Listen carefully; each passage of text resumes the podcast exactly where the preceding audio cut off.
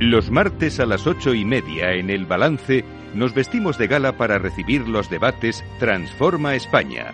De la mano de Eduardo Serra y moderado por Federico Quevedo, todas las semanas dedicaremos un espacio a reflexionar y debatir sobre aquellos asuntos que contribuyan a transformar el futuro y hacer del nuestro un país mejor. Eduardo Serra, buenas noches. Buenas noches, Federico. Toca una semana más este martes eh, nuestros debates de Transforma España. Este va a ser, eh, bueno, todos son especialmente interesantes, pero hoy vamos a hablar de algo que afecta sin duda eh, a muchos de nuestros oyentes que serán padres de familia, tendrán hijos en edad escolar y la educación sin duda es uno de los elementos esenciales en el pasado, en el presente y sobre todo en el futuro, de, en el futuro de un país. Para eso vamos a, estamos acompañados por Nieves Segovia, que es la presidenta de la institución educativa SEC, que además es, forma parte del patronato de la Fundación Transforma España. Nieves, muy buenas noches. Buenas noches. Y por Sonia Díez, que es autora de un libro que se llama Educación Posibilista Educativa. Sí, la verdad es que estoy encantada de estar aquí con vosotros. Gracias, Federico. Pues muy, buenas noches, Sonia, y encantados nosotros de tenerte ahí con nosotros. Eduardo, eh, como siempre, introdúcenos tú el tema y... Delante de ellas dos es un poco aventurado que yo haga nah, pero lo haces muy bien. el, la entrada. Yo hablo aquí de todo todas las noches y de... no, pero fíjate, eh, cuando, de verdad cuando nació la fundación, sacamos un libro, un documento que se llamó Transforma España, y de ahí el nombre nuestro. Y en ese documento proponíamos ocho grandes reformas para que España fuera un país mejor de lo que es en el futuro. Y la más importante decíamos, será la reforma del sistema educativo. Y dos años después, en el 2012, sacamos otro documento que se llamó Transforma Talento, que era hablar del sistema educativo.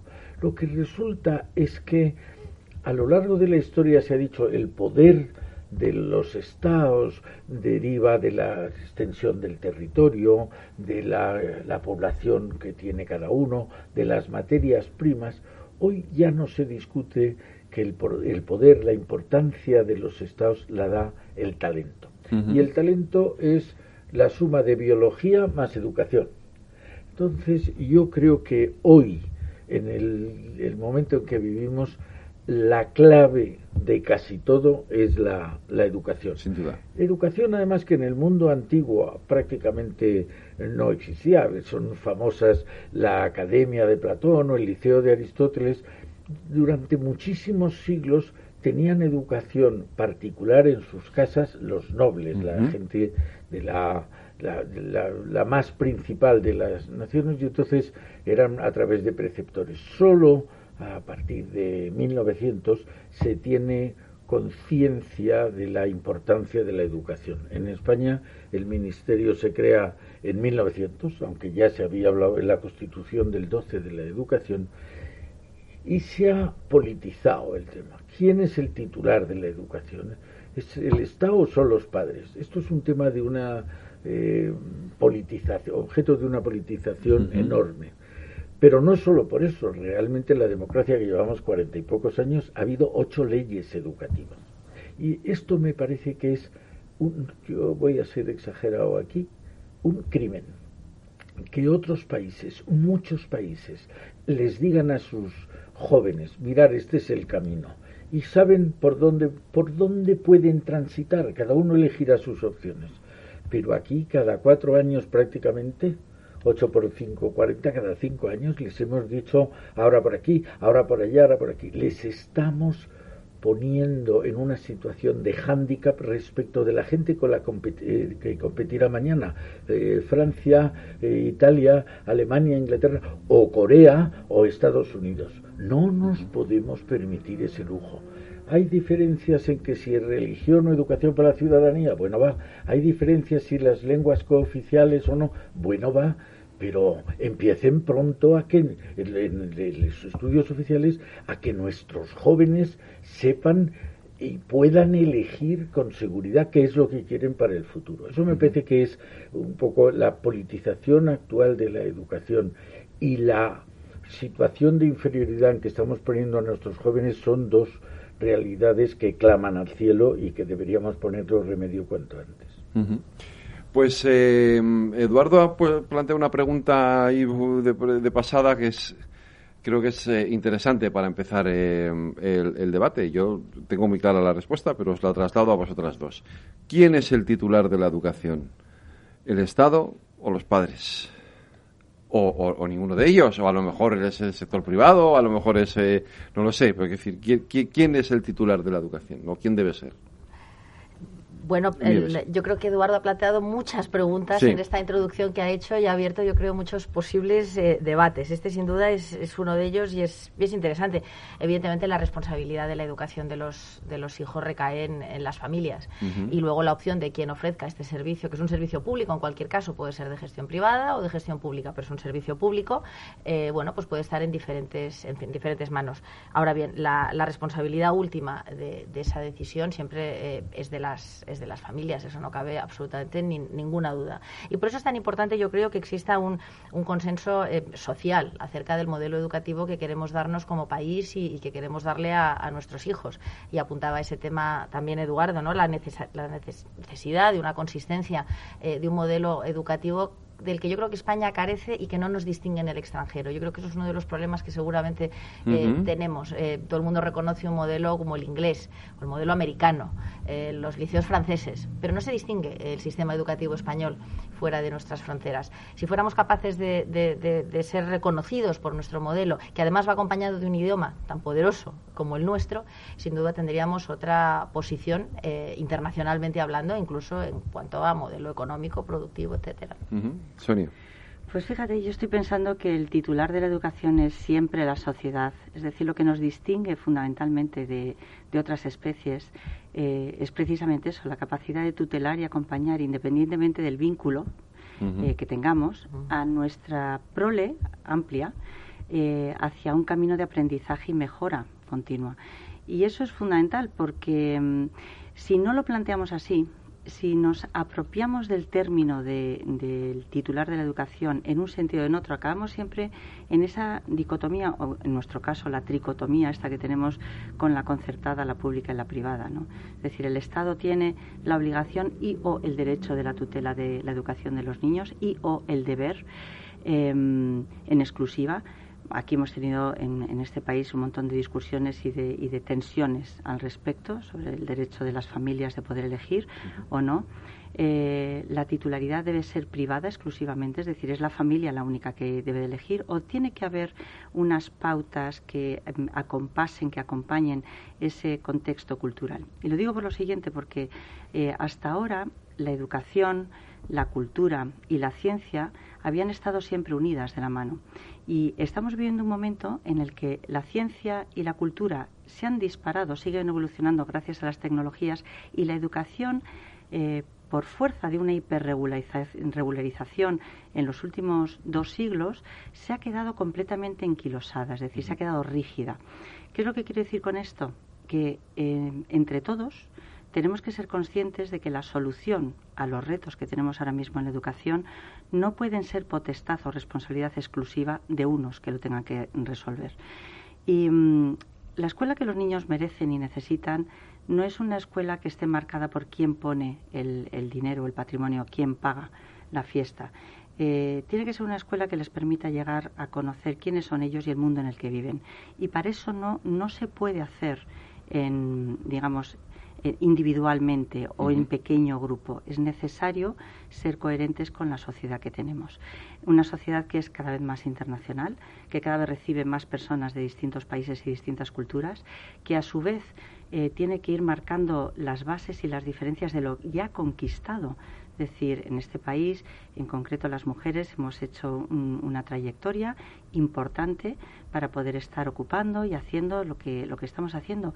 Y es bueno ponerlo en valor. Es bueno que nuestra cultura eh, sea algo que sea tutelado por parte de todos. Entonces, la educación, el acompañamiento de los niños y los jóvenes hacia ese futuro próximo tiene que ser de la sociedad en su conjunto. Luego tiene que haber un diálogo no de mínimos, como siempre hemos intentado hacer en este país, sino de máximos. Es decir, miremos hacia dónde queremos ir, cuál es ese máximo al que podemos aspirar todos juntos y una vez que tengamos claro cuál es el norte, no movamos la brújula.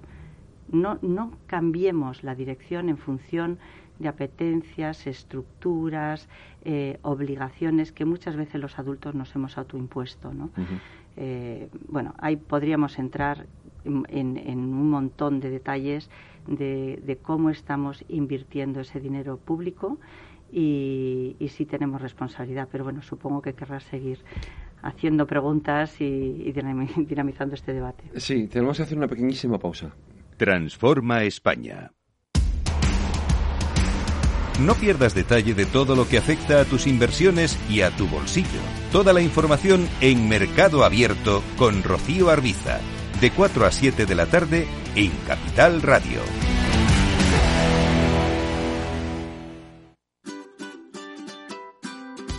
Mesa y Descanso es el programa donde Mar Romero te acerca cada fin de semana los mejores productos, te invita a disfrutar de los buenos vinos de cada denominación de origen y a conocer restaurantes y lugares de ocio con un encanto especial.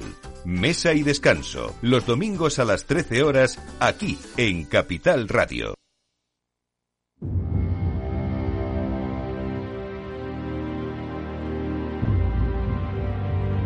Bueno, muchos temas encima de la mesa. Eh, esto de, em, em, hay muchos debates en torno a la educación. Probablemente el, último, bueno, muchos de, los últimos que se han puesto sobre la mesa en este país ha sido, eh, además con este gobierno, el de si la educación debe ser pública, privada, el tema de la concertada está generando un debate tremendo. Eh, no sé si queréis empezar por ahí, Eduardo, también por, plantear qué, modelo de, entrada, qué modelo debería ser el, aceptable. Yo entiendo que, que, bueno, que mis hijos van a uno concertado. Yo creo que lo primero me parece que un poco subyace en los parlamentos que hemos hecho mm. los tres que lo más importante es que haya un pacto. Sí, pero... Y que, que no se cambie. Eso, a mí me gusta, en principio me gusta lo de los las familias como responsables. Pero me gusta la idea tuya de que haya un diálogo, la sociedad y las familias, y, y que eh, es, es un servicio público, has dicho tú, es un derecho y es una obligación. Eh, a mí me parece que la actividad del Estado tiene el inconveniente de que exige un poco la uniformidad. Y, y en, un tema que afecta tan cercanamente a la personalidad de las personas, hay que dejar que haya más libertad, que unos lo hagan de una manera. Es, es verdad que es obligatorio cumplir unos mínimos, unos mínimos de calidad y también unos mínimos. No, no se podría, en un colegio, no se podría tener un colegio que enseñara la violencia como forma de interactuación de los humanos, no podría ser. Pero sí, una vez cubiertos esos mínimos, el decir, juegue usted y un señor que le dé más importancia a la educación, un señor, una institución a la educación emocional y otra que se fije más en la educación discursiva y otro en las nuevas tecnologías y otro, eso me parece que enriquece a la sociedad. Y desde ese punto de vista creo que el, el jugar ese concepto de público-privado me parece que es necesario para la educación. Sí, yo eh, completamente de acuerdo contigo, Eduardo, en, en, en planteamientos, la concertada realmente se diseña para llegar ahí donde el Estado, con una oferta educativa donde el Estado no puede llegar. y originalmente se crea pues para atender a la formación religiosa y colegios de iniciativa religiosa. La situación que nos estamos encontrando ahora es que lo que se está externalizando puede ser la calidad. Y entonces pensar que la educación concertada es una educación eh, pública de calidad, eh, creo que no es válido no, no, debemos aceptarlo como sociedad. La educación pública debe ser de calidad y efectivamente la educación concertada puede proponer modelos a los que a lo mejor el Estado, por su especificidad, por su, por su perfil, porque atiende determinadas disciplinas, porque tiene determinados alumnos, no pueda llegar. Y efectivamente el Estado, bueno, pues debe financiar esos otros modelos eh, que posiblemente no pueda eh, ser capaz de gestionar o no deba gestionar como, como Estado, pensando en que el, objetivo primero es que la educación pública sea de calidad. Y luego existe una educación privada, que es un derecho que tenemos cualquier ciudadano de participar en el progreso de lo que es esa sociedad de la que hablaba Sonia antes y que es tan importante, porque si algo tiene que servir el, cualquier modelo educativo es a la sociedad. Y en última instancia, ahora yo creo que estamos hablando de, pensar en servir a cada uno de los individuos dentro de la sociedad, porque es verdad que cada vez nuestros modelos son más personales, son más individuales y vamos hacia modelos cada vez, yo creo, eh, eh, más, más diferentes y que, y que tienen que ver mucho con la identidad de cada sujeto que aprende. Y pensando que cada sujeto que aprende somos todos, con lo cual eso también amplía muchísimo, amplía muchísimo el debate. Así es que la convivencia natural de una educación pública pública de calidad, una educación concertada muy específica y que atiende ahí donde no llega la pública. Y una privada, que es una opción de algunas familias, no de todas, por supuesto, eh, creo que tiene que ser una convivencia natural que enriquece esa posibilidad que tienen de elegir las familias. Sonia. Pues me encanta la aportación de, la calidad, porque la verdad es que mm, privada, pública o concertada, todas o ninguna. Es decir, lo importante es que sea una educación de calidad. Y mm, en, los tiempos que vivimos, eh, cada vez es más importante que pensemos que los horizontes hacia los que nos dirigimos son más difusos, más vulnerables, más inestables, más complejos. Entonces hay que reinventarlos. De alguna manera hay que, hay que reinventar ese modelo educativo que actualmente pues se está dejando mm, bueno pues pues esas cinco brechas ¿no? que me gusta hablar a mí. Una que es la, la social ese uno de cada tres vecinos nuestros porque no nos gusta hablar de, de nuestros niños como en términos ajenos no están fracasando. La antropológica quieren los chicos quieren eh, probar cosas diferentes y el sistema es demasiado rígido demasiado secuencial 15 años haciendo lo mismo no una profesional es decir estamos preparándoles para empleos que o no existen o simplemente existen pero, pero no van a tener nunca una sistémica, ¿no? Ese, ese sistema que le ofrece muchas cosas, pero que es tan rígido que es que no, no se ajusta a las necesidades reales de cada uno. Y la motivacional, que realmente pues les está costando salir del, del, del foco ese de para qué estoy estudiando yo si realmente no veo ningún interés en lo que estoy haciendo hoy, que la vida hoy va mucho más rápido. Entonces, eh, cuando hablamos de la privada. ¿Cómo me identifico con eso? Claro. claro. tengo hijos adolescentes que vamos. O todos. Todos tenemos, todos tenemos, por, eso es importante tocar niño, que digo yo, no bajar a, la, a la tierra y ser conscientes de que estamos hablando. Entonces, estamos aquí para ayudar a que eso suceda. Luego la pregunta es, ¿por qué sabiendo y siendo conscientes de que el sistema no funciona, seguimos sosteniéndolo? Yo tengo algunas respuestas hecho, pero lo más importante es saber que la privada, en este momento, por definición, por definición, es una fuente inagotable de prototipado. Es decir, la educación privada ahora mismo tiene que buscar soluciones y generar soluciones alternativas que atraiga a un público que tiene que hacer un esfuerzo extraordinario para poder acercarse a esa, a esa educación. Luego, está prototipando un montón de cosas que si fuéramos conscientes, la sociedad en su conjunto, estaríamos mucho más cerca para ver qué cosas están funcionando y qué cosas no están funcionando. Yo entiendo que, mm, hablando de capital y de quién paga la fiesta, eh, el derecho de una institución privada a probar cosas nuevas, como decía Eduardo, ¿no? y a intentar aplicar cosas que en otros países han funcionado, debería ser un valor añadido. La educación concertada me parece que es una excelente fórmula para garantizar la libertad de elección. Y, la participación de los padres. O sea, está garantizando en un, nicho de, mercado esa calidad de la que hablaba Nieves. Y la pública es la mayor inversión que puede hacer una sociedad en equidad y en igualdad de oportunidades. O sea, es necesaria, sí es buena sí es buena. Es decir, la educación pública es un compromiso ineludible como sociedad, porque mm, realmente es la mejor y mayor inversión que podemos hacer. Ahora bien, ¿de qué depende que esa inversión pueda ser contemplada como algo que merezca la pena? Pues no va a depender de la titularidad de, la escuela. Eh, dependerá mucho de, cómo resuelva esos cinco retos de los que hemos hablado. Es decir, aquellas escuelas que, realmente estén comprometidas y que puedan acercarse un poco más a, eso, a ese futuro profesional o acercarse ese, a, ese, esa reducción del fracaso escolar y el abandono escolar o que puedan eh, acercarse a esa capacidad de ayudar a los niños a elegir, a tomar decisiones, que es fundamental. La responsabilidad se educa tomando decisiones y cuando tú a un niño le tienes 15 años de su vida, desde los 3 hasta los 18 años, en un sistema rígido que no puede elegir absolutamente nada, de nada se va a hacer responsable. De nada, absolutamente de nada. Y claro, luego pretendemos que lleguen a la universidad y que estén preparados para tomar y vamos a entrecomillarlo, las mayores y más importantes decisiones de su vida, que es qué quieres ser de mayor, ¿no? Eso que les preguntamos. Pero de nuevo ese es otro tema. Eduardo, eh, es otro tema, pero al final es el tema. Quiero decir, eh, eh, inevitablemente, eh, es que me identifico mucho con lo que está viendo Sonia porque esa rigidez Me parece tan brutal en muchos casos, eh, o no, en general, que me parece tan tremenda, ¿no? Que, a los niños se les someta esa rigidez en, el sistema educativo y no se aprovechen muchas veces los talentos o los valores que pueden tener muchos de ellos, no se fomenten otro tipo de, que creo que eso, eso debería formar parte de un gran, de eso sí debería formar parte del gran acuerdo político, ¿no? Yo creo que sí.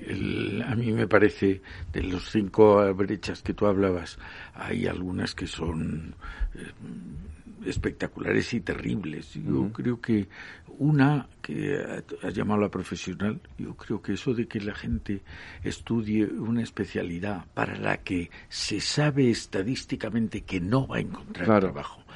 Segundo, que hay muchísimo dinero público en el sistema universitario para gente que estudia algo con el que se le está pagando el, sistema público y luego no va, sabemos que no va a poder ir tener un puesto de trabajo y vamos a tenerle que subvencionar toda la vida con la frustración que eso supone para él y el dispendio que supone para él. Eso me parece tremendo. Segundo, la flexibilidad de por qué no puede usted elegir historia y economía. ¿Por qué no? Si a usted le gusta una cosa o le gusta la combinación de los dos. Y tercero, hay una que me gusta especialmente. Yo creo que en 1935 Ortega escribió un librito que se llamaba ¿Qué es la universidad? donde decía que el ser, en esa terminología tan eh, fantástica que tenía Ortega, decía que era un ser inauténtico, porque el estudiante no quería estudiar. Bueno, ¿por qué no le ponemos? Es algo porque hace lo que no quiere. ¿Por qué no le preguntamos primero o le sugerimos? Platón, que era anterior a Ortega, decía que el asombro es el principio de todo conocimiento.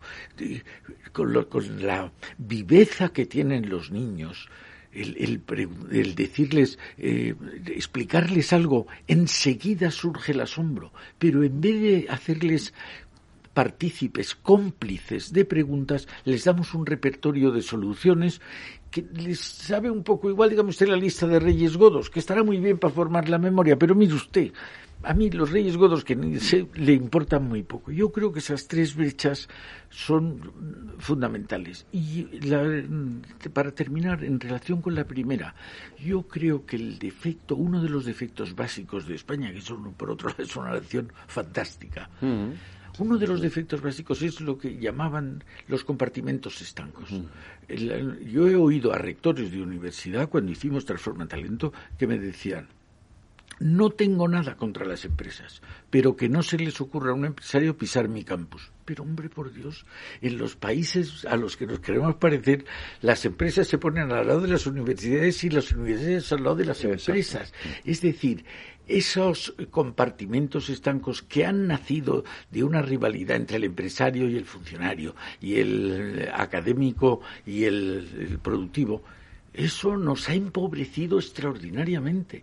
En, vez de jugar a la, a, la fertilización cruzada, lo que, la riqueza que genera el intercambio entre distintos, hemos, hemos caído en la uniformidad. Soy consciente de que la universidad está mejorando una, una barbaridad en los últimos tiempos, que la aportación de las universidades privadas está estimulando a que las públicas se, den cuenta de que van a perder la carrera y se estén también actualizando. Eso es estupendo. Pero todo lo que digamos en línea de hay que colaborar más, yo creo que viene muy bien.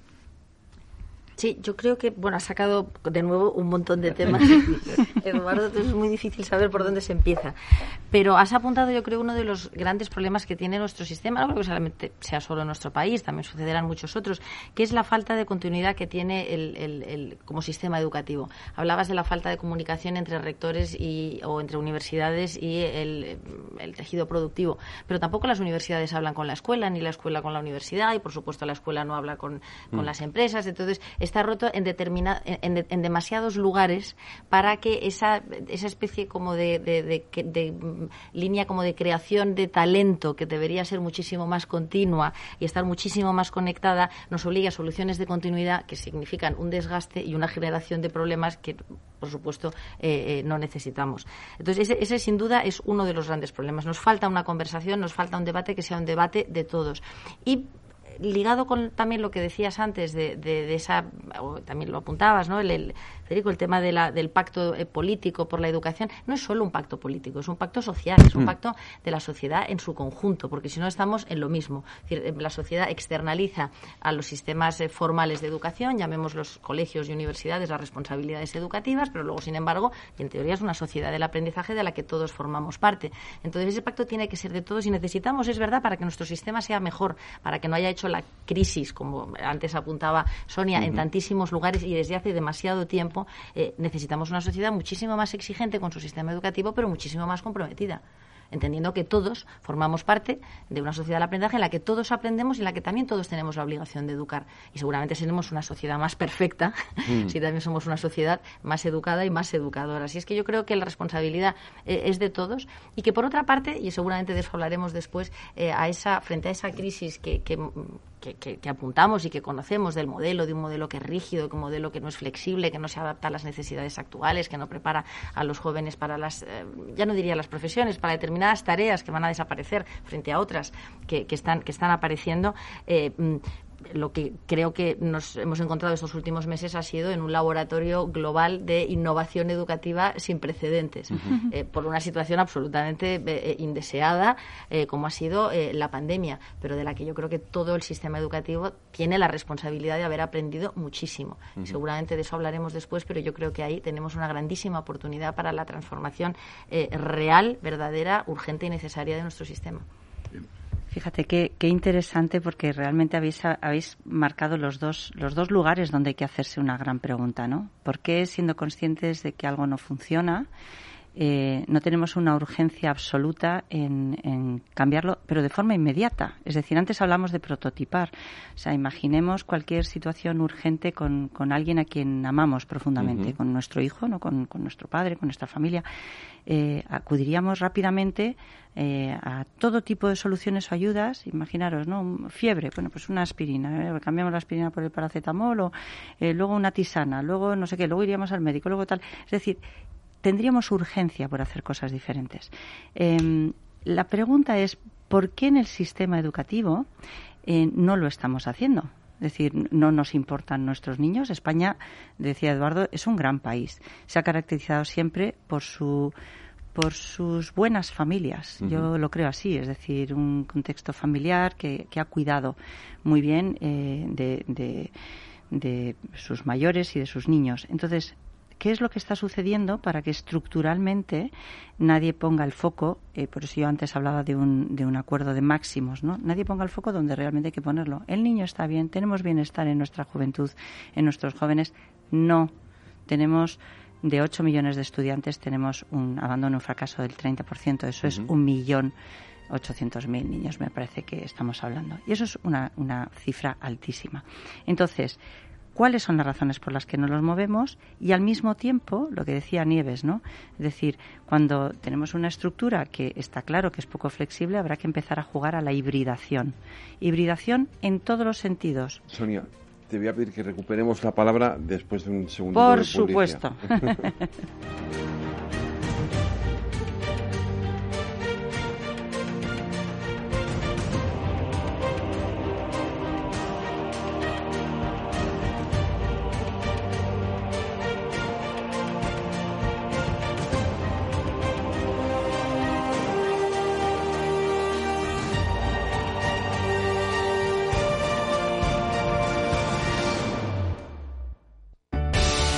Ingeniería es el programa que acerca la ingeniería a la sociedad.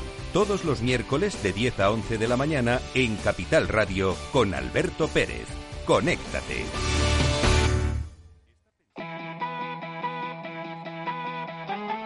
¿Sabéis una cosa? Este fin de semana Miradas Viajeras vuelve a viajar para entretenerte, para acompañarte, para estar contigo. Y lo hace desde Gijón. Fernando Balmaceda y su equipo quieren volver a ilusionarte contándote todos esos secretos que guarda esta tierra mágica. Gijón, qué bonita eres. Por eso en Miradas Viajeras vamos a descubrirla poco a poco, pero intensamente. Anótatelo. Este sábado de 10 de la mañana a 1 del mediodía Miradas Viajeras en directo desde Gijón, con Fernando Balmaseda. Transforma España.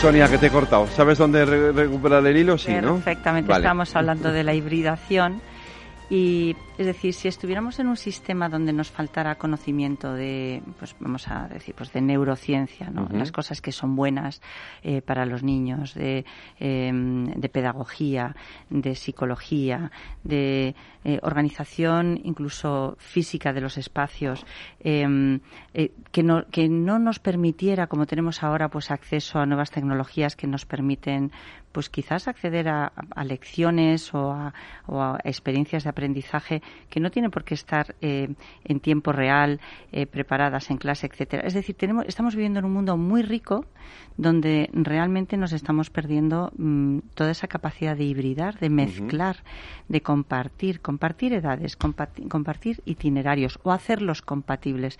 Entonces, hay algunas razones que me atrevo a decir son espurias, es decir, que no son precisamente razones limpias y honestas, porque si lo fueran, pues sería mucho más fácil dar una respuesta, y que no nos están permitiendo esa hibridación. Pero es que la hibridación es necesaria, o sea, esa, esa capacidad de mezclar todos los recursos que tenemos es necesaria porque también nos están diciendo simultáneamente que vamos a vivir hasta los 140 años mm. y que a lo largo de ese tiempo no es que vamos a tener como antes un periodo de preparación, un, un periodo de trabajo y un periodo de jubilación, sino que vamos a tener que estar repitiendo estos procesos continuamente.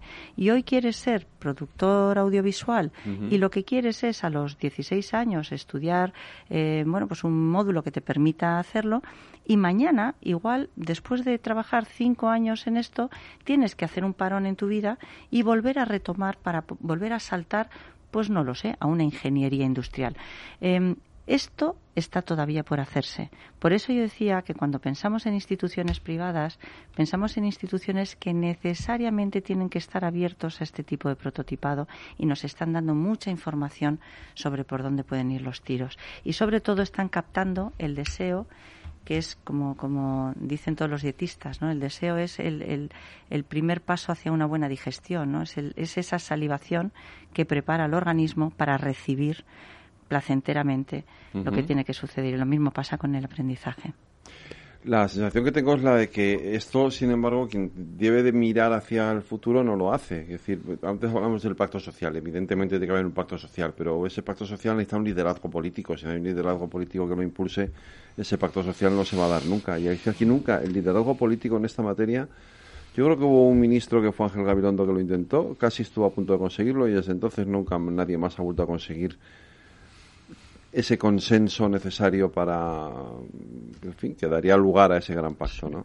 Muchas veces, y es, sale que es verdad lo que se ha dicho del pacto político y el pacto social, muchas veces a los gobiernos, a los ministros, no les deja la gente que tiene abajo, que tienen unos intereses creados, no sé si lícitos o ilícitos, pero que los tienen y entonces no quieren llegar a acuerdos donde les impondría una renuncia de lo suyo.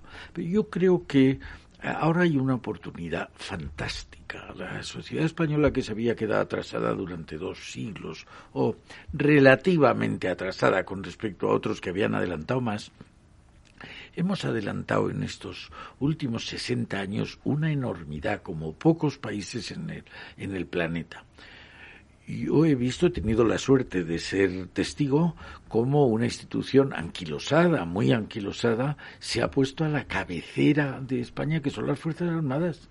Hoy son una de las instituciones más admiradas por los españoles. Mm. Tenemos unos militares que hablando, no nos lo merecemos, no sabemos lo buenísimos que son nuestros militares y lo están demostrando a lo ancho y a lo largo del planeta. Mm. He visto el Museo del Prado el Museo del Prado era una institución decimonónica eh, y está hoy el, que fue director durante 25 años del Metropolitan Museo de Nueva York, que ahora está en el Patronato del Prado, me dijo, te puedo decir que el Museo del Prado en gestión es el mejor del mundo. Bueno, ¿quién no iba a pensar? Somos capaces de modernizarnos, de ponernos al día. ¿Por qué no lo hacemos? Y yo creo que no hay, se ha dicho ya más de una vez, no hay cuestión más importante que la educación. ¿Por qué no nos modernizamos en el sistema educativo? ¿Por qué no?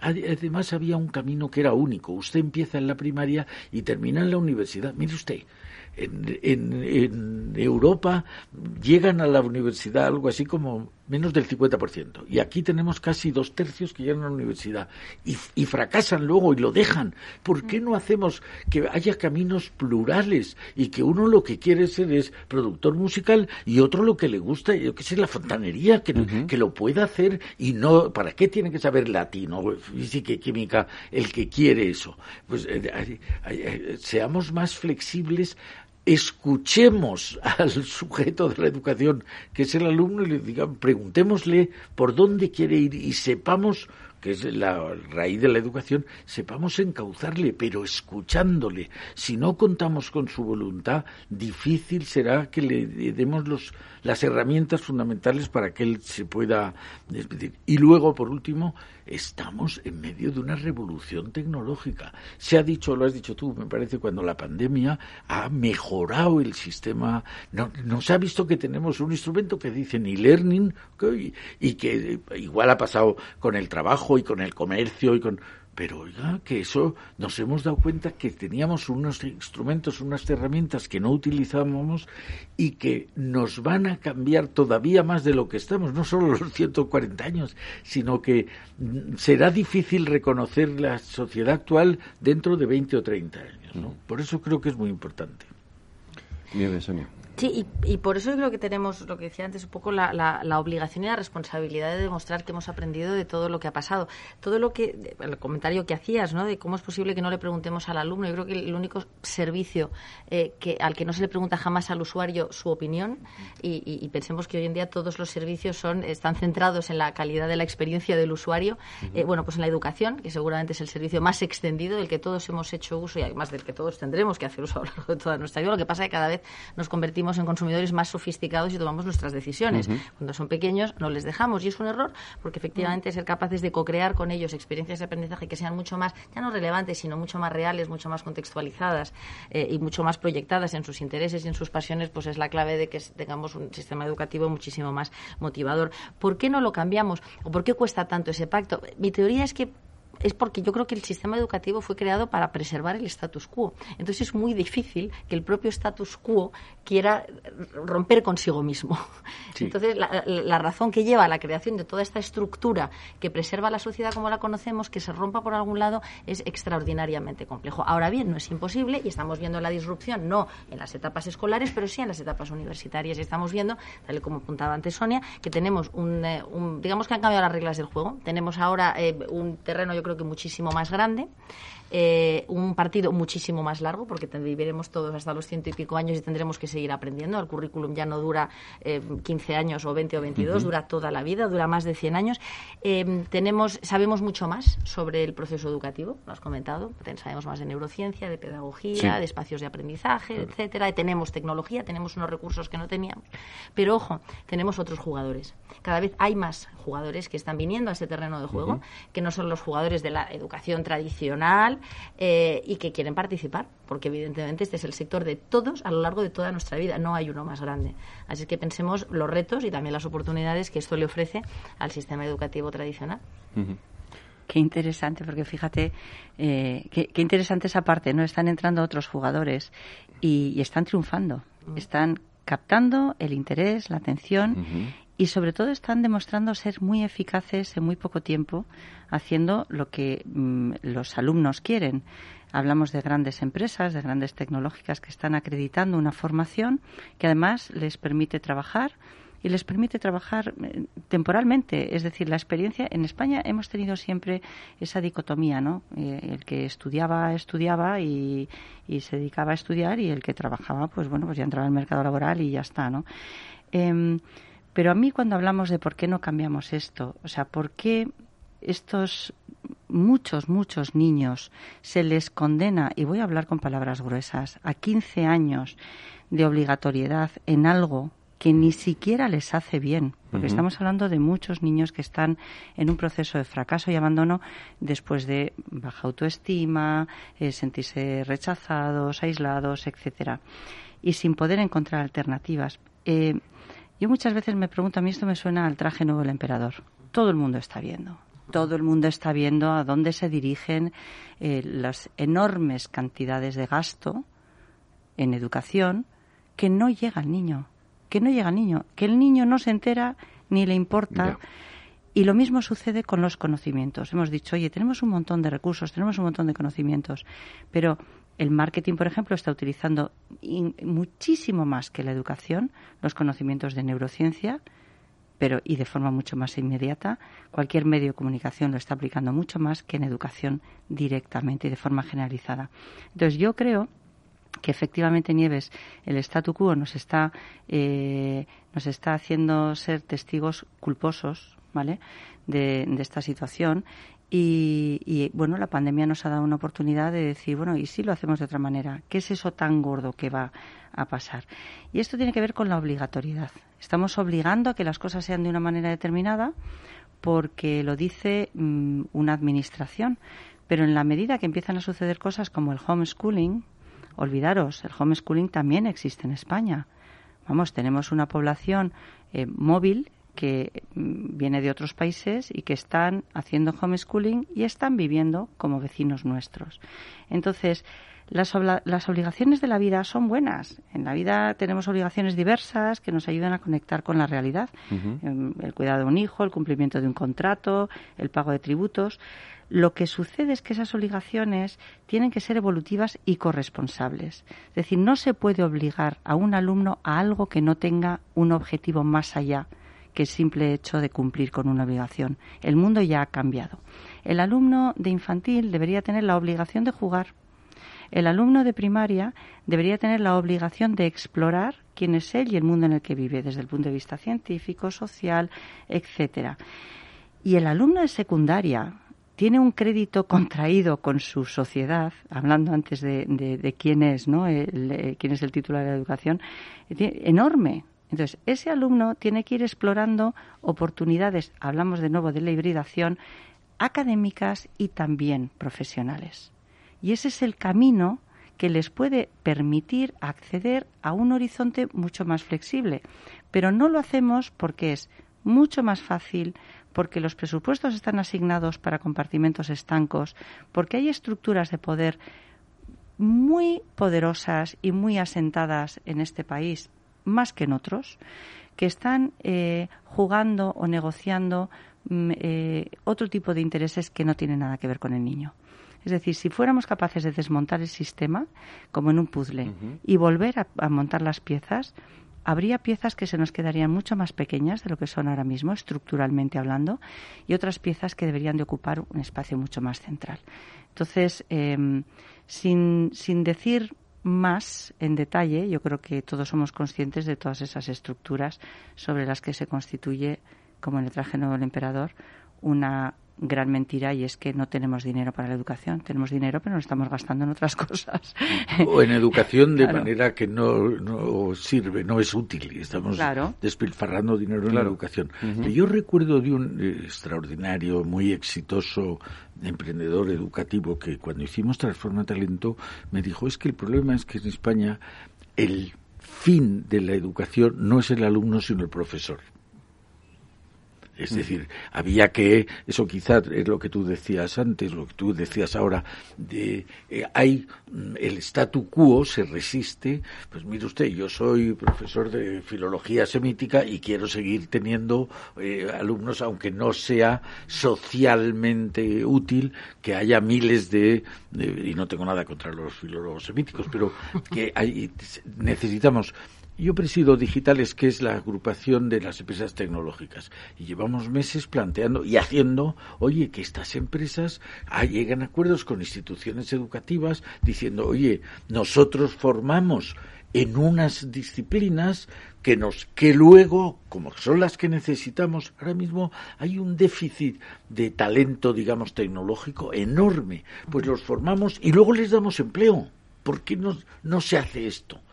Formando para mandar al paro y no tenemos donde les podríamos dar trabajo. Esto no tiene sentido, ¿no? Eh, sí, ibas a decir. No, no, no.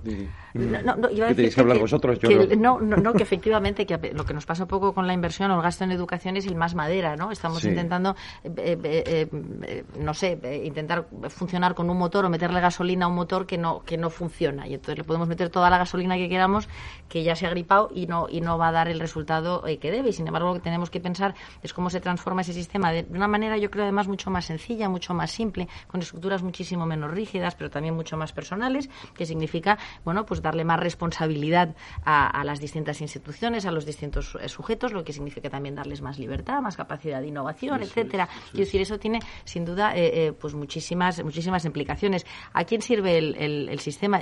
Sirve posiblemente a los profesores, pero sirve al, propio sistema. Es nuestro sistema educativo, por supuesto, no sirve al alumno, pero se sirve a sí mismo. Claro. Y en el debate que comentábamos antes, que a veces tenemos en temas de educación, decimos el debate educativo.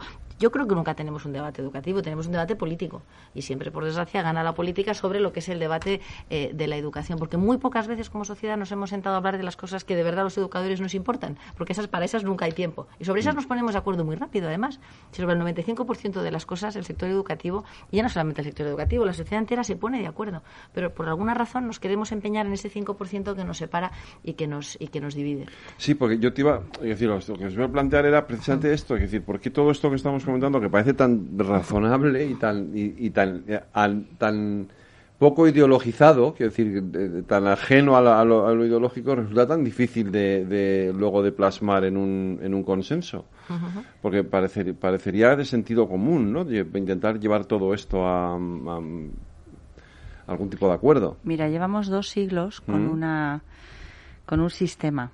¿Vale? La, sociedad, el ser humano no siempre ha tenido escuelas, ni colegios, ni sistemas educativos y hemos, hemos llegado hasta aquí, ¿no?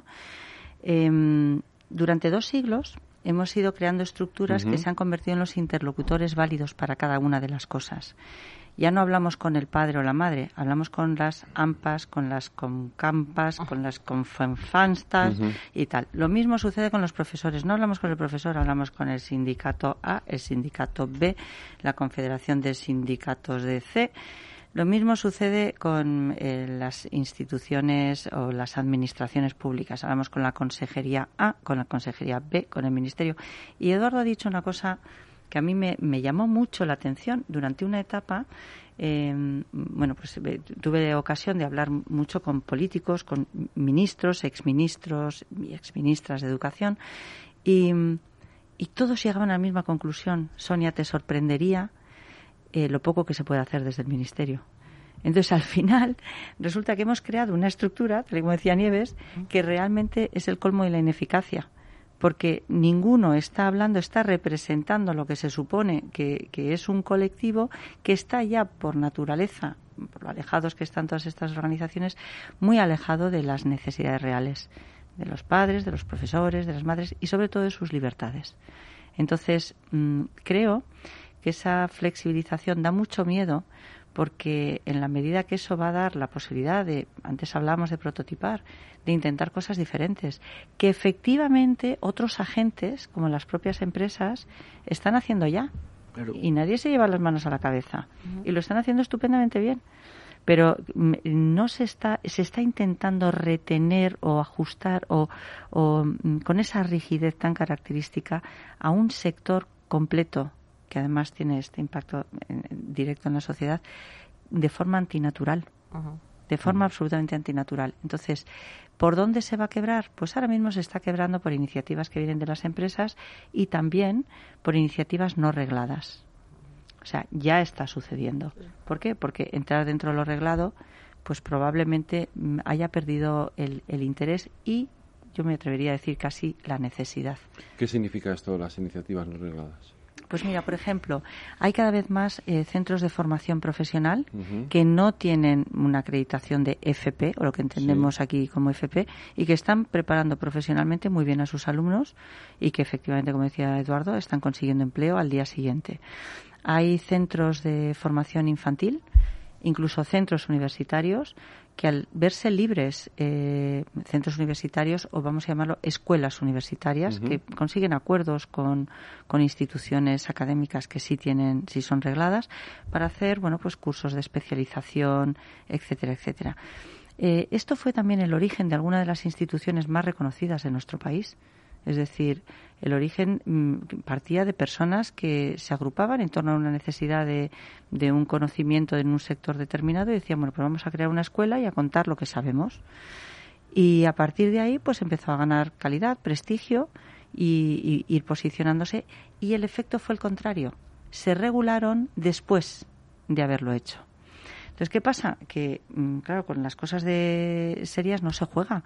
Con la educación de los niños en, primaria y en secundaria, pues uno mm, tiene que tener mucho cuidado. Pero vuelvo a insistir, o sea, ya hay otras formas de aprender, ya hay otras formas, otras instituciones extranjeras que están ofreciendo esa posibilidad de forma híbrida, de forma virtual y que obviamente, igual que sucedió en su día con la UNED o la UOC, o sea, recordemos que la UNED no podía hacer formación online y la UOC estaba desde Barcelona, desde Cataluña, estaba ofreciendo títulos universitarios online, no solamente a España, sino a toda Latinoamérica.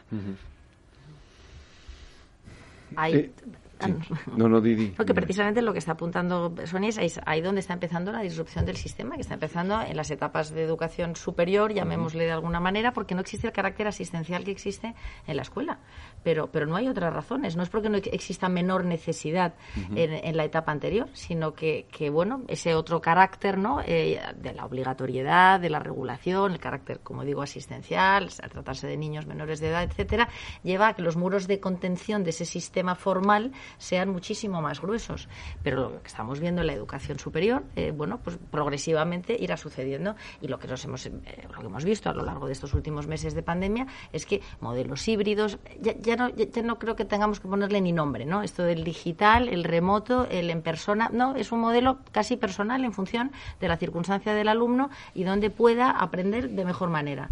Eh, y que en España todavía, la, la etapa escolar, la educación a distancia no esté reconocida, bueno, pues es una de las cosas que sencillamente nos están frenando que podamos explorar, innovar y, intentar desarrollar modelos que realmente respondan a cada alumno y lleguen a cada alumno donde está y no que sea el alumno el que tenga que venir al sistema donde el sistema se encuentra y no se quiere mover. Y ves, pero muérete la risa. O sea, hay un segmento en el que sí está reconocida la formación online, por ejemplo, en la formación profesional.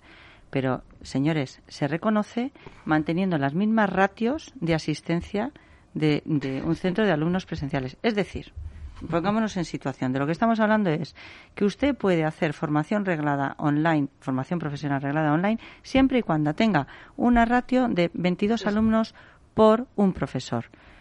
Em, a ver, me lo explique alguien si aquí hay algo que a mí se me ha perdido o es que hay otros intereses, porque necesidad de los alumnos de tener un profesor para cada 22 haciendo la formación online, yo creo que estamos todos de acuerdo en que no, ¿verdad? No, parece un poco...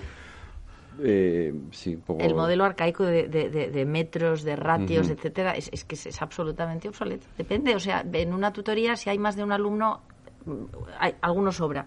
Y una masterclass se le puede dar a un millón de personas. Quiero decir que rompamos todos esos esquemas tradicionales sobre los cuales hemos construido una estructura que no funciona.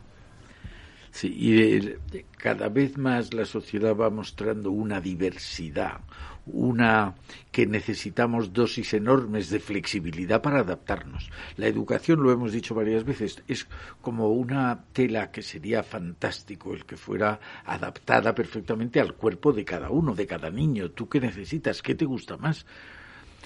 Si a una niña le gusta bailar, si a un niño le gusta la música, ¿qué respuesta le da el sistema educativo arreglado? Ninguna. Eso, yo quería ir a eso.